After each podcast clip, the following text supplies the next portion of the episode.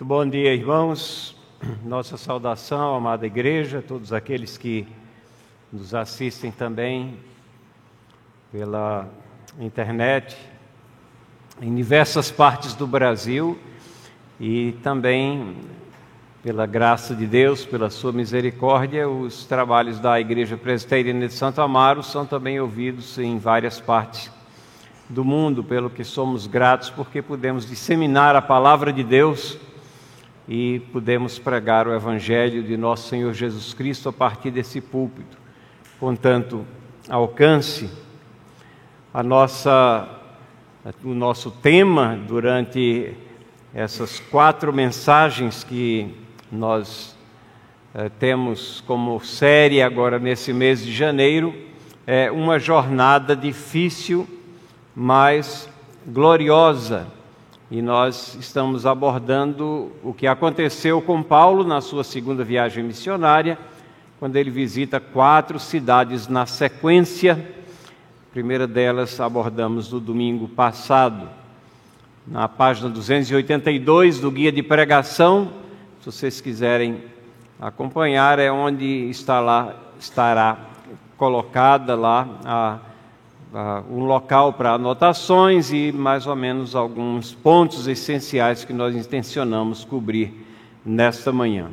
Vamos então é, ler o texto que nós temos aqui em Atos capítulo 17, versículos 10 até o versículo 14, que nos ensina aqui o que é que aconteceu nessa cidade de Bereia.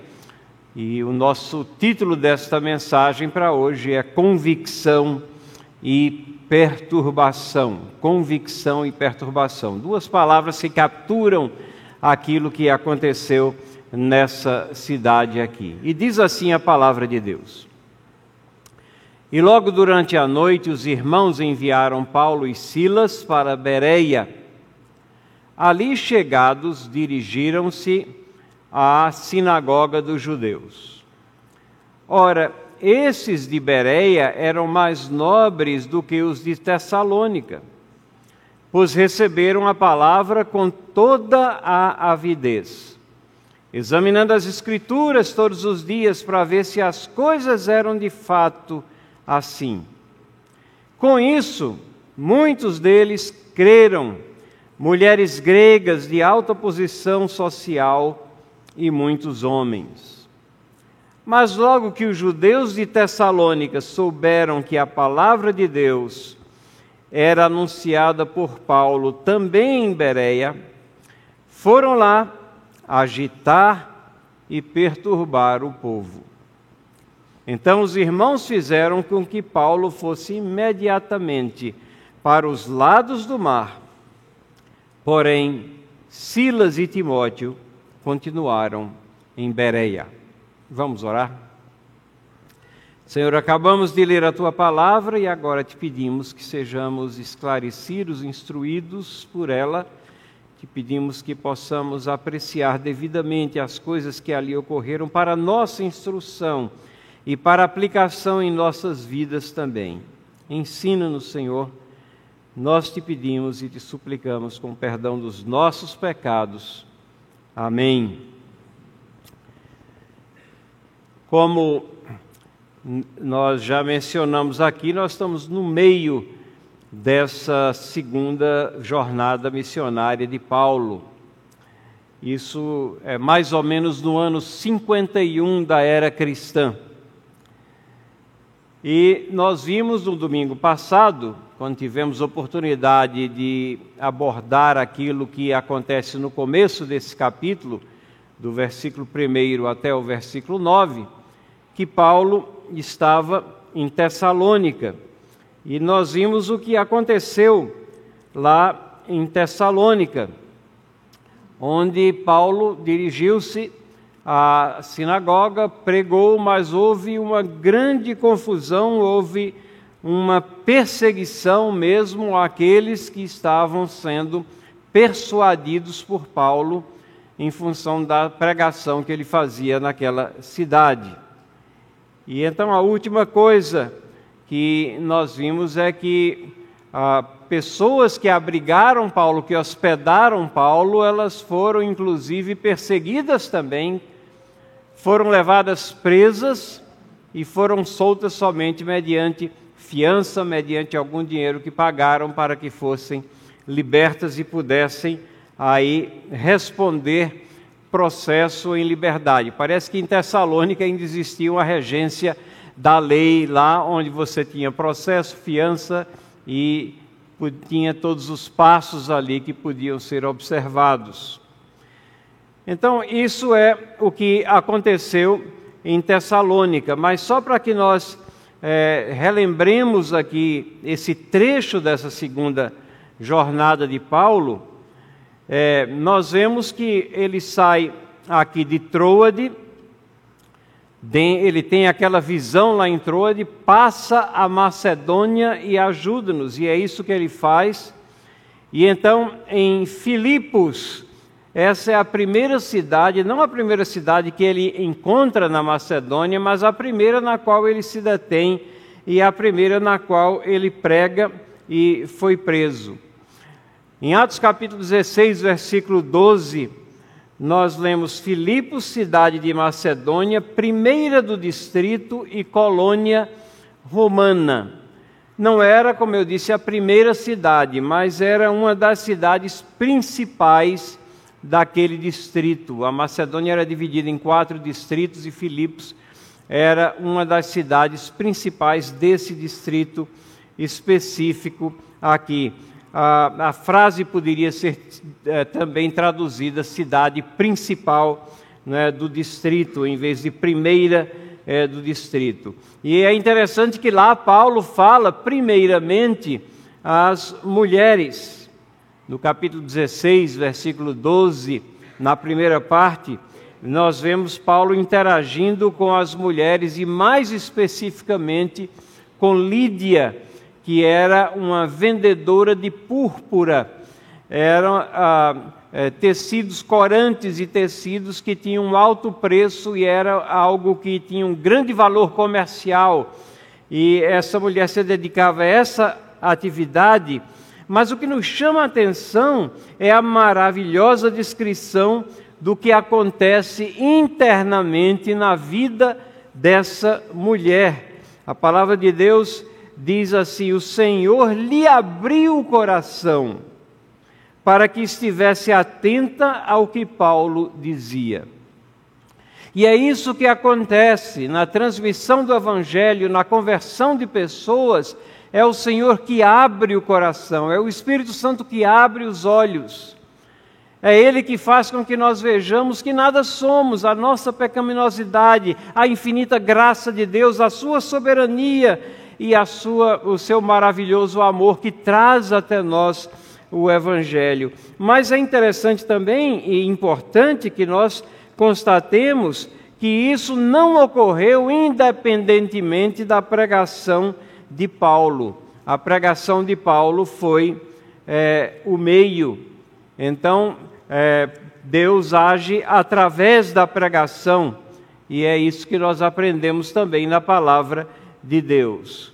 Então, Filipos era essa cidade importante, era um posto é, militar, era uma grande cidade, mas era bem diferente de Tessalônica, que é o seu próximo destino. Em Tessalônica havia uma grande atividade comercial. E talvez isso explique a grande concentração também de judeus naquela cidade, um povo que sempre se dedicou com avidez ao comércio, né? Até os nossos dias nós constatamos essa tendência como Deus é, direciona o povo, esse povo à, à atividade comercial e ali em Tessalônica ele encontra uma sinagoga e o registro que nós lemos e examinamos no domingo passado mostra como foi a, a pregação de Paulo, que é que ele falou naqueles dias. A partir de Tessalônica, então, ele segue para a Bereia que é o alvo da nossa atenção nessa manhã. Bereia era uma cidade também muito importante, era uma cidade populosa. Bereia era considerado um lugar de adoração para os romanos. E uma coisa interessante é que Bereia, ela ficava é, fora da estrada, ela não ficava assim às margens da estrada principal que levava ao sul aqui da Grécia. Não, se você ia para Bereia, você ia para Bereia. Ela era uma espécie de derivação e é, terminal ali de um ramo dessa estrada principal. Mas, é, a exemplo das cidades que nós mencionamos anteriormente, Filipos, é, Tessalônica, Bereia também faz parte da Grécia moderna. Hoje em dia, se você procurar no mapa da Grécia, ao norte da Grécia, você vai encontrar uma cidade que tem o nome atual de Veria. Veria. Estranho, né? Como é que passou de Bereia para Veria? Mas se você tiver a curiosidade de olhar na língua grega como é que essa cidade Veria, você vai ver que ela começa com uma grande letra beta. Então, quem fez a transliteração para letras romanas trocou o B né, pelo V. Talvez tenha sido transliterada por alguém de Portugal, que normalmente eles também trocam o B pelo V. Mas se a gente for ler no original, é Beroia, seria a pronúncia correta dessa cidade que hoje consta nos mapas como é, Veria. É uma cidade muito antiga, mencionada pela primeira vez 432 anos antes de Cristo. Então lá estava essa cidade com muita população, cidade muito importante aqui, e é para lá é, que Paulo vai. De Bereia, nós vamos tratar é, hoje à noite da via... ida dele a Atenas e de Atenas é, em um domingo posterior, ainda em janeiro, é, em Corinto, quando terminamos essa série aqui. Mas é, Filipos, como nós dissemos, foi a primeira cidade a ser evangelizada e as, existem aqui algumas diferenças entre é, Tessalônica e Bereia. Tessalônica, essa grande atividade comercial, Bereia, uma cidade mais pacífica, mas também com muita é, população. E Paulo saiu de Tessalônica apressadamente, porque a perseguição era intensa, cruel. Os companheiros providenciaram a saída de Paulo de Tessalônica durante a noite. Ele já havia cumprido a sua missão lá. Essa viagem de Tessalônica para Bereia deve ter durado em torno de uma noite e dois dias. Ele saiu de noite. A estimativa é que a distância, na época, era em torno de uns 120 quilômetros, por certo, em estradas meio tortuosas, não autoestradas. Hoje em dia, você vai de Tessalônica para Veria, né, ou para a atual Bereia, em. É, em torno de 40, eh, 50 minutos, talvez, são 71 eh, quilômetros por uma autoestrada. Mas não essa, era, essa não era a condição que Paulo tinha na sua, no seu tempo. E possivelmente Paulo vai para a Bereia porque ele sabe que existe também uma grande colônia de judeus ali.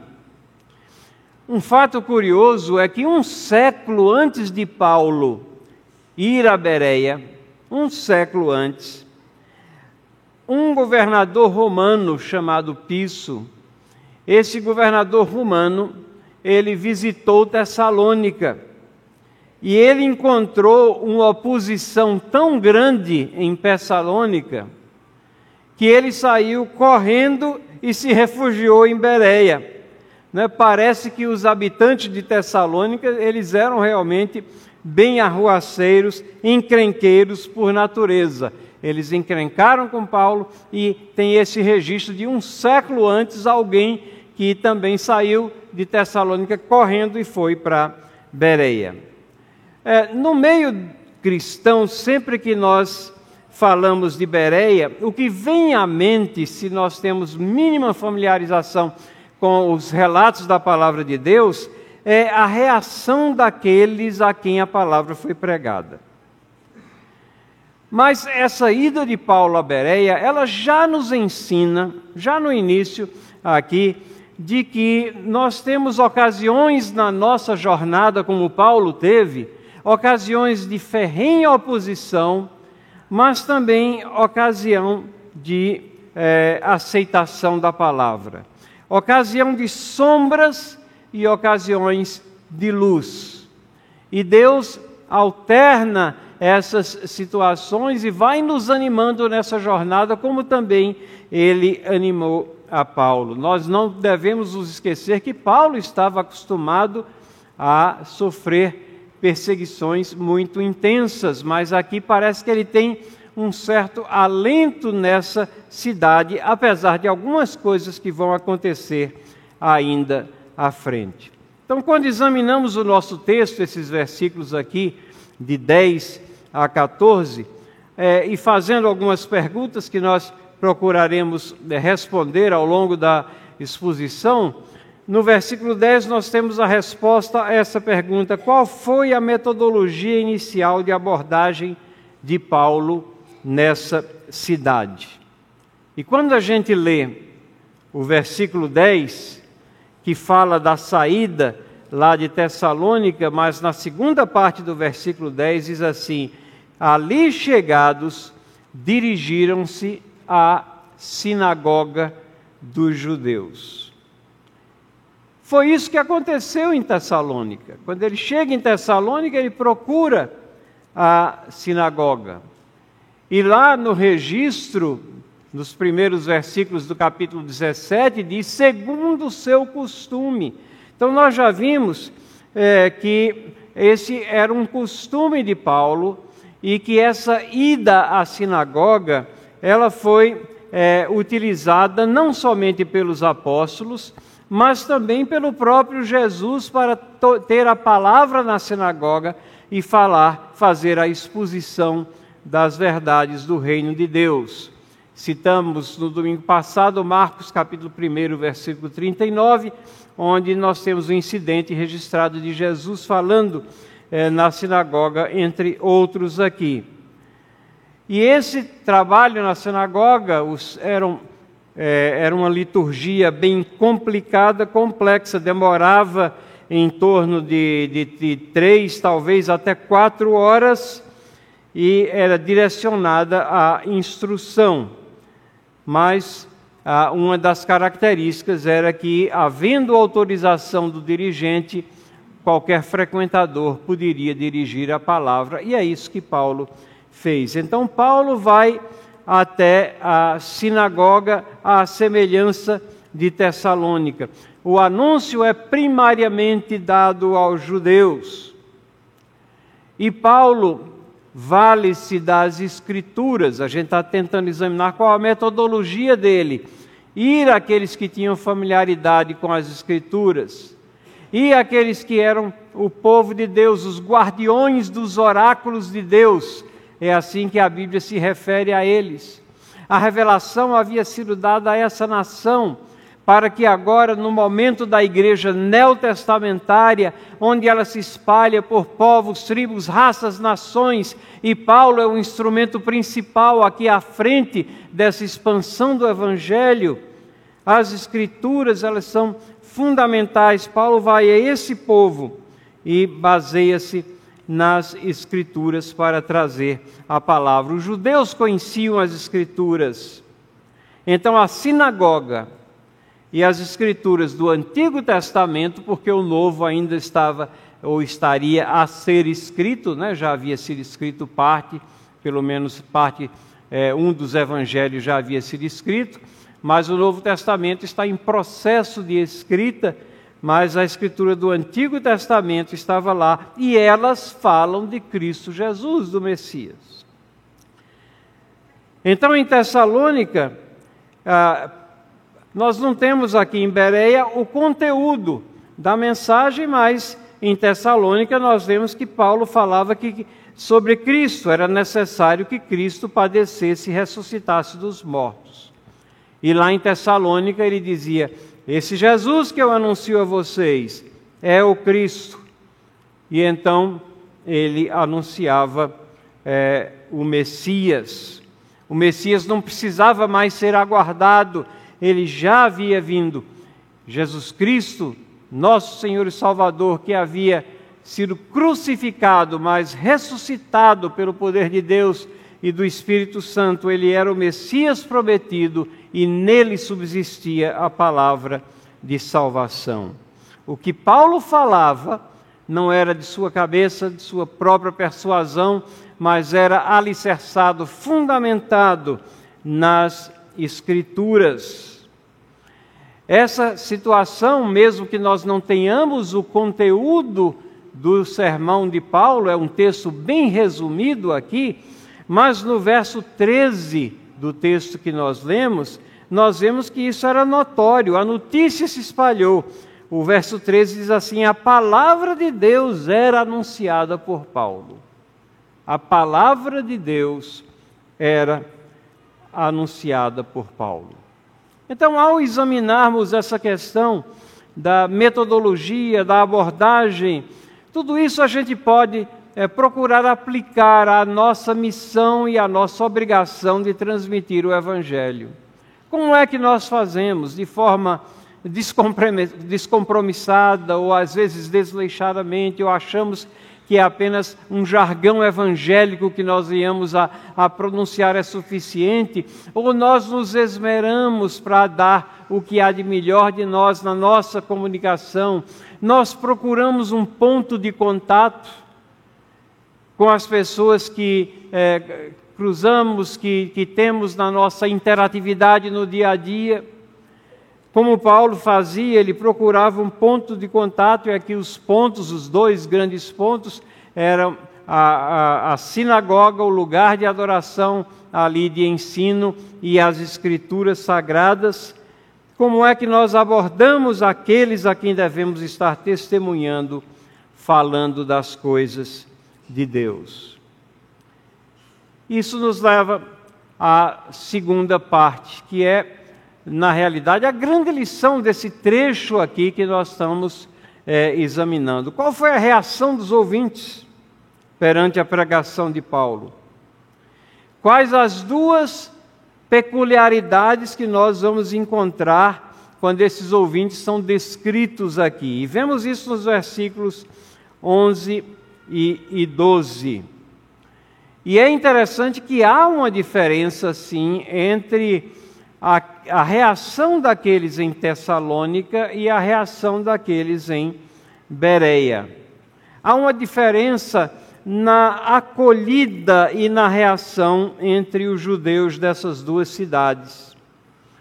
É verdade que lá em Tessalônica nós tivemos frutos, mas aqui nesse, no verso 11, nós temos uma qualificação dos ouvintes e é uma qualificação comparativa entre as duas cidades. Verso 11 diz assim: Esses de Bereia eram mais nobres do que os de Tessalônica. Esses de Bereia eram mais nobres do que os de Tessalônica. Por que mais nobres? O que é que significaria isso? E nós temos que nos lembrar que o relacionamento que Paulo teve com os convertidos lá em Tessalônica foi dos melhores. A evidência disso são duas cartas que ele escreveu para aqueles irmãos lá de Tessalônica, cartas aonde ele é, abre assim o seu coração, tem uma, você vê a afinidade que ele tem com aquela, aquela cidade e com aqueles cristãos. Mas os cristãos de Bereia são qualificados como mais nobres. De onde vem essa nobreza? E parece-nos aqui que é, nessa descrição de Lucas, não vamos esquecer que é Lucas que está narrando todos esses fatos aqui, nessa descrição de Lucas nós temos uma referência à nobreza da mente, a forma como eles pensavam. Os cristãos de Bereia são mais abertos às verdades da palavra de Deus. Eles são mais receptíveis. Eles têm mais vontade de ouvir, de aprender. Vejamos essas, essas duas é, peculiaridades ou características aqui. O texto diz: eles receberam a palavra com toda avidez, receberam a palavra com avidez e examinando as Escrituras. Receber e examinar. Os cristãos de Bereia, eles sabiam ouvir. Eles sabiam ouvir e não paravam por aí. Ao ouvir, eles voltavam à base, ao alicerce, as Escrituras para examinar. Ora, ouvir requer um pregador fiel da palavra, para que essa, é, é, é, esse ato de ouvir seja produtivo espiritualmente. Um pregador fiel da palavra. Paulo era um pregador fiel da palavra. Ouvir com avidez, como é a descrição aqui, com vontade, com gana, requer uma predisposição de coração um interesse pelas coisas que realmente contam na vida. Aqueles cristãos ou aqueles judeus de Bereia que estavam a caminho de serem persuadidos pela pregação de Paulo, pela instrumentalidade do Espírito Santo, vimos lá no caso de Lídia, o Senhor que abre os corações, mas pela pregação, esses cristãos sabiam identificar isso, sabiam identificar o pregador fiel sabiam qual era a base e sabiam correlacionar essas duas coisas. Ouvir, como a gente é, esquece de ouvir, às vezes nos nossos dias, somos cheios de opinião ou de opiniões, mas ouvimos pouco. Examinar. O exame deles exigia uma volta ao texto inspirado para quê? Para que ele fosse utilizado como padrão. As escrituras eram o padrão. Aqui nós temos um, um pregador, possivelmente um pregador que era interessante, era eloquente, mas ele estava falando as coisas que estavam nas Escrituras. Qual era o padrão de julgamento? Voltar às Escrituras.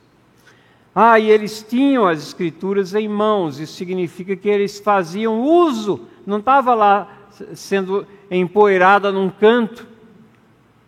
E que bênção nós temos nos nossos dias. Naquele, naquela época, era muito raro você ter as escrituras no seu lar, na sua casa. Aquilo era guardado na sinagoga. Você ia lá, você é, examinava nesses locais conjuntos de adoração ou quando você juntava mais famílias, nós temos a palavra de Deus disseminada em profusão na mão de cada um que queira. E às vezes nós não examinamos as Escrituras. Eles recorriam ao texto, nós fazemos isso, nós com avidez ouvimos e examinamos. E ao fazer isso, ouvir, examinar, validar. Eles validavam a mensagem.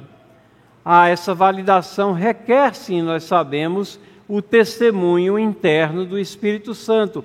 É ele que ilumina o nosso entendimento das Escrituras. Mas Deus nos deu a cada um de nós essa faculdade de raciocinar, de correlacionar, de sistematizar, essa possibilidade de fazer um estudo comparativo que está sendo falado, que é escrito, qual é a base, são meras opiniões ou não, é uma exposição, uma explanação daquilo que está na palavra de Deus. O texto nos diz assim: que eles faziam isso, examinando as Escrituras, e o texto diz, para ver se as coisas eram de fato assim. Esse era o propósito, para ver se as coisas eram de fato assim. E nós exercitamos essas bênçãos de termos as Escrituras e ouvirmos pregadores é, fiéis, mas de irmos até a palavra por nós mesmos e de suplicarmos a Deus a iluminação do Espírito Santo para que entendamos e convencidos pelo poder do Espírito Santo saiamos para aplicar aquilo que nós ouvimos. Ouvir, examinar, validar, aplicar. Isso requer responsabilidade nossa como cristãos perante Deus, de seguir aquilo que foi pregado, daquilo que foi ensinado e aprendido. Jesus Cristo disse: Aquele que me ama guarda os meus mandamentos. Como é que nós vamos guardar se nós negligenciamos o estudo deles? Como é que nós vamos seguir o caminhar cristão se nós não estamos continuadamente na palavra de Deus para ver aquilo que Deus quer de nós. Temos esses problemas atuais, não sabemos ouvir, queremos falar, não examinamos, somos precipitados. Ah, e nessa era de mídia social, a gente repassa com rapidez o que recebemos, como se verdade fosse, sem nos preocupar em aferir e em validar. E não aplicamos muitas vezes o que nos é ensinado. Nem mesmo às vezes prestamos atenção aos nossos próprios erros para não cometermos eles novamente. Então, qual a reação dos ouvintes? Foi essa daqui. Por isso eles são chamados de mais nobres. Há uma diferença. Há uma diferença. E, e qual foi o resultado dessa pregação? essa pregação que caiu em solo tão fértil aqui. Quais foram os resultados trazidos por Deus? Está lá no versículo 12. Com isso, muitos deles creram. Mulheres gregas de alta posição social e muitos homens. Com isso, com isso significa em função desse processo em função desse processo, dessa pregação que foi recebida com avidez e de que foi examinada. Muitos deles, eles quem? Dos judeus, está falando daqueles a quem Paulo pregava lá na sinagoga, creram. Compare isso com Tessalônica. Tessalônica, no texto lá de, que, onde Paulo está em Tessalônica, diz assim: alguns creram. Mas aqui diz: muitos creram. E a diferença estava no ouvir, no examinar, no validar, no aplicar. Nos resultados, nós temos aqui também mulheres gregas de alta posição. Compare com Tessalônica. Lá nós temos muitas mulheres importantes. Interessante, impressionante esse registro de Paulo. É, é, parece que é, se segue esse modelo que ele tem de ressaltar o papel das mulheres aqui na Igreja de Cristo. Mulheres importantes e aqui mulheres gregas de alta posição, uma situação similar. E aí ele diz também, e muitos homens, obviamente aqueles que não faziam parte da sinagoga. E aí a gente compara com Tessalônica, diz assim: numerosa multidão de gregos. Parece que Lá em Tessalônica, é, o alvo divino era inicialmente os judeus, mas em grande parte aqueles que não faziam parte da sinagoga. Aqui a ênfase é virada para aqueles que estavam na sinagoga. Os muitos são os judeus que crerem. De qualquer maneira, os resultados foram similares. A palavra de Deus não volta vazia. Você pode se desanimar às vezes de estar malhando em ferro frio, de estar falando a ouvidos moucos, mas se você está cumprindo aquilo que Deus define como nossa obrigação de transmitir as suas verdades, saiba que a palavra de Deus não volta vazia. Você pode não ver o resultado, mas ela está cumprindo o seu propósito. Mas houve uma tentativa aqui de perturbar a missão de Paulo. Como é que foi essa tentativa e de onde vieram os perturbadores? O texto aqui ele não nos diz é, quanto tempo Paulo passou em Bereia. Em Tessalônica, nós lemos que ele passou por três sábados, ou seja, três semanas, antes da grande confusão. Mas alguns comentadores aqui da palavra de Deus acham que ele deve, eles devem ter passado alguns meses até em Bereia. Mas o que nós lemos aqui no versículo 13, mas logo que os judeus de onde? De Tessalônica, souberam que a palavra de Deus era anunciada por Paulo, também em Bereia, foram lá com que propósito? Diz o texto: para agitar e perturbar o povo. Vieram de Tessalônica, não estavam contentes com a confusão armada naquela cidade, mas eram exportadores de confusão também e vieram para Bereia. A notícia corre, diz assim: logo, logo que eles souberam. E eles vêm de Tessalônica.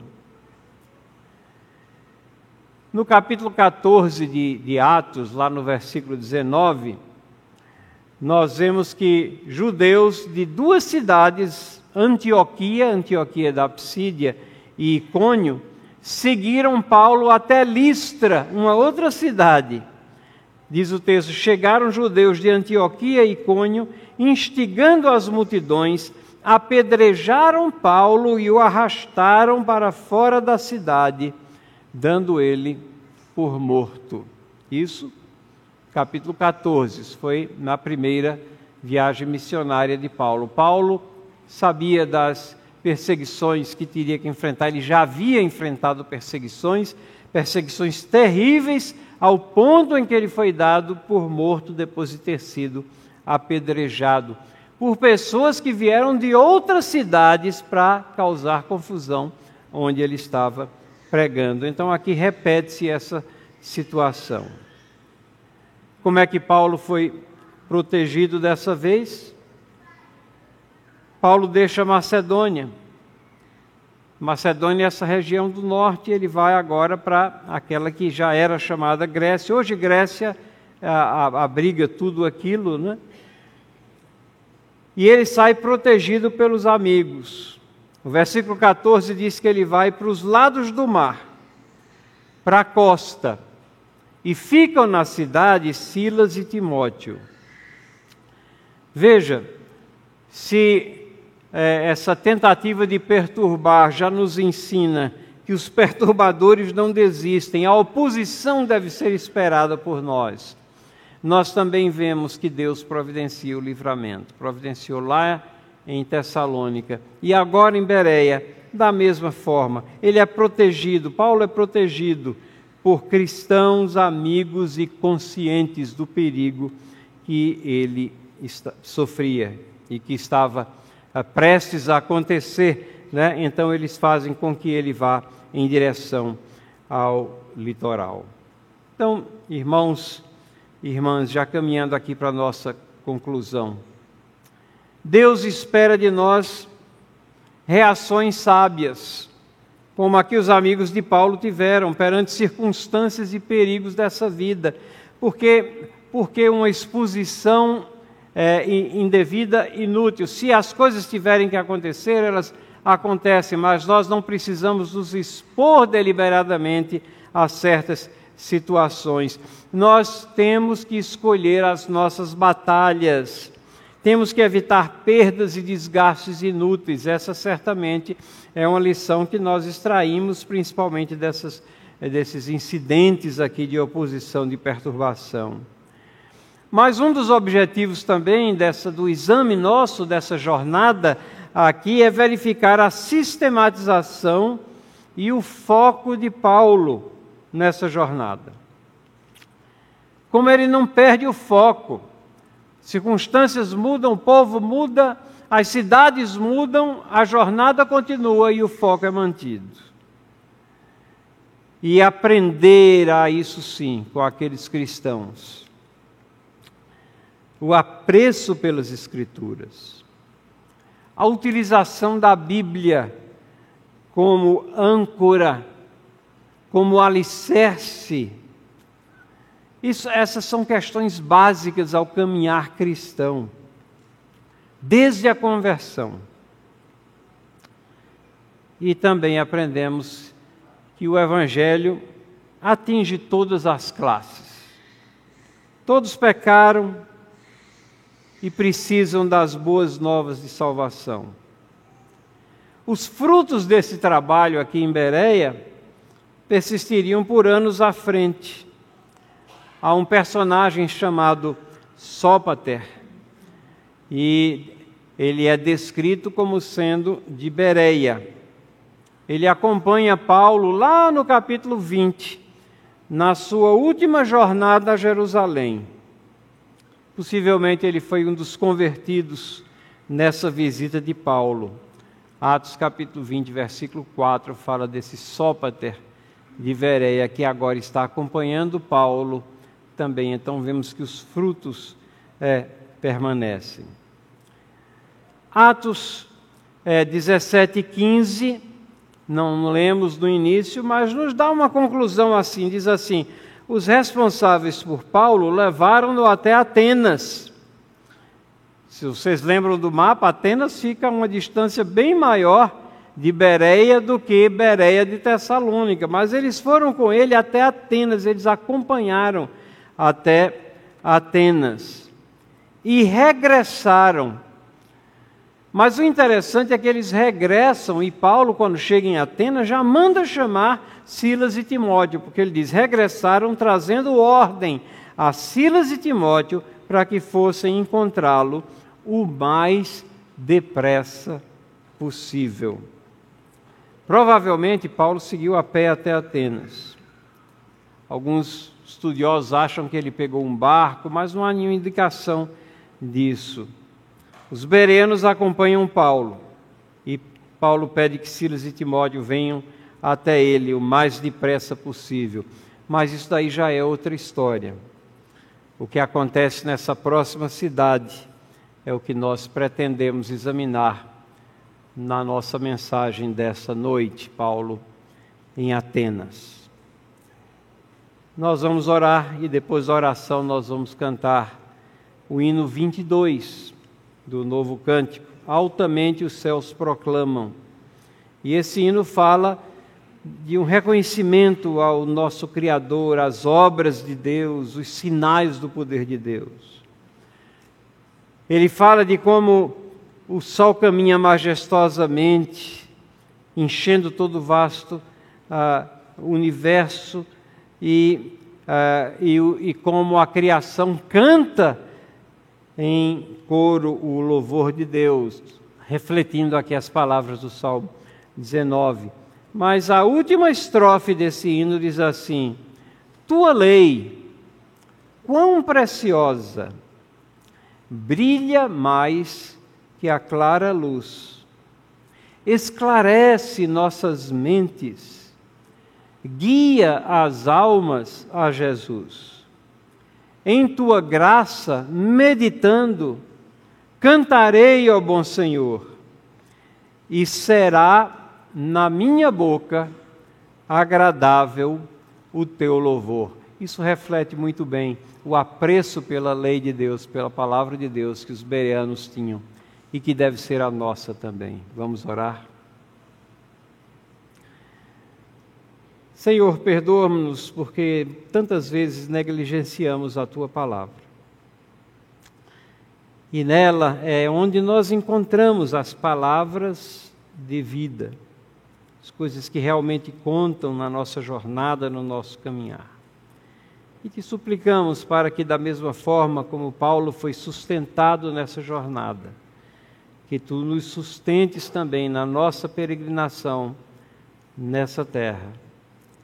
Perdoa os nossos pecados, guia-nos, segura na nossa mão e dá-nos esse apreço pela tua lei, pela tua palavra, para que a consideremos preciosa, que brilha mais que a clara luz. Em nome de Jesus nós te suplicamos. Amém.